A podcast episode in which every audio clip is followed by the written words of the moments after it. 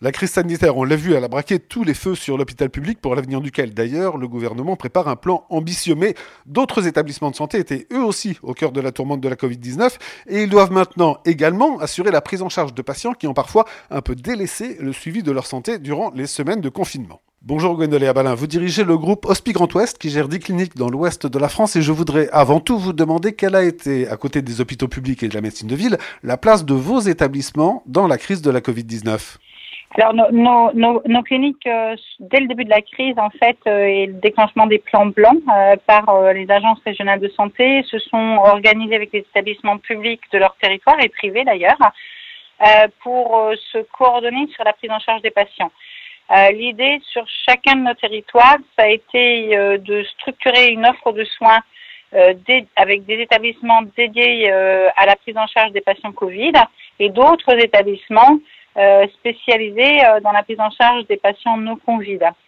Donc nos cliniques ont par exemple reçu de l'activité chirurgicale des patients non Covid en, accueillant les médecins des hôpitaux publics pour prendre en charge leurs patients et les urgences de, leurs patients, de, de, des professionnels de santé, et, donc euh, euh, laissant euh, le cœur de l'activité de la prise en charge des patients Covid aux hôpitaux publics euh, qui ont doublé, voire triplé leur place en réanimation.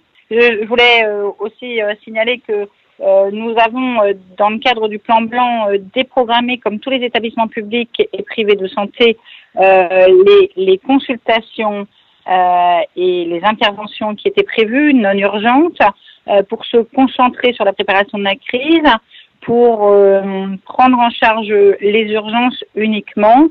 et, et c'est à chaque fois chaque médecin qui, en fonction de la situation, à, décider au cas par cas de ce qu'il considérait comme urgence euh, ou intervention non urgence en fonction euh, bien évidemment euh, de, de, de l'aspect perte de chance dans un décalage potentiel d'une intervention chirurgicale prévue. Certains de vos établissements ont des services maternité. Quel a été l'impact de la crise sur le suivi des grossesses ou sur les accouchements? Alors bien, bien évidemment, euh, l'ensemble des femmes euh, qui étaient suivies dans nos maternités euh, ont continué d'être suivies. Hein. Les examens prénataux, que ce soit les échographies ou les suivis de, de, consultation de grossesse, ont bien, bien sûr été pris en charge par nos professionnels.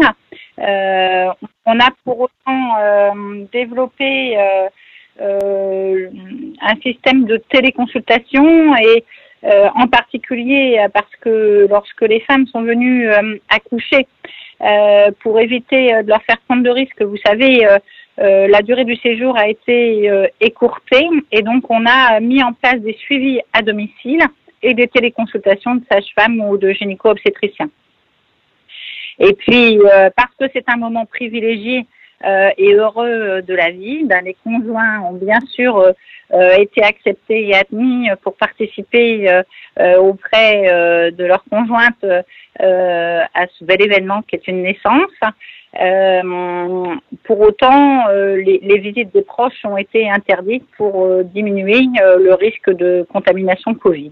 Est-ce qu'on peut dire que dans vos établissements, il y a aujourd'hui la reprise d'une activité normale? Nos établissements reprennent de l'activité, c'est important parce que euh, les pathologies chroniques, euh, les patients qui ont été décalés dans les interventions ou, les prises en charge ont besoin euh, d'être soignés.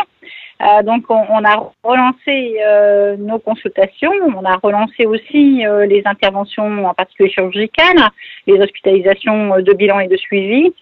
on n'est pour autant pas dans un retour à la normale puisque euh, dans nos cliniques, bien évidemment, on, a mis en place pour assurer la sécurité des patients et des professionnels de santé euh, une, euh, des circuits particuliers.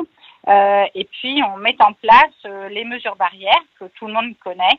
le port du masque à l'entrée de la clinique avec un accueil spécifique pour vérifier que les patients euh, voilà, sont, rentrent pour euh, une utilité dans la clinique. Le nettoyage, bien évidemment, euh, des mains avec les solutions hydroalcooliques à l'entrée à plusieurs endroits de, la clinique. Globalement, les patients viennent seuls. on évite les accompagnements, sauf quand c'est bien sûr nécessaire. On limite les visites. Et puis, on a mis en place des circuits pour s'assurer de la distanciation dans, les différents circuits de parcours patients pour s'assurer que on était en mesure d'éviter une contamination Covid.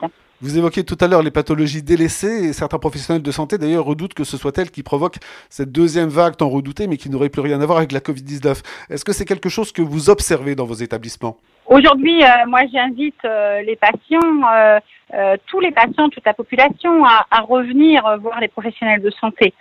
tout le monde a besoin d'être pris en charge, chacun a des mots et on a tous des petits et des grands mots. Il faut revenir vers les tests de dépistage du cancer. il faut revenir voir ces médecins généralistes et spécialistes.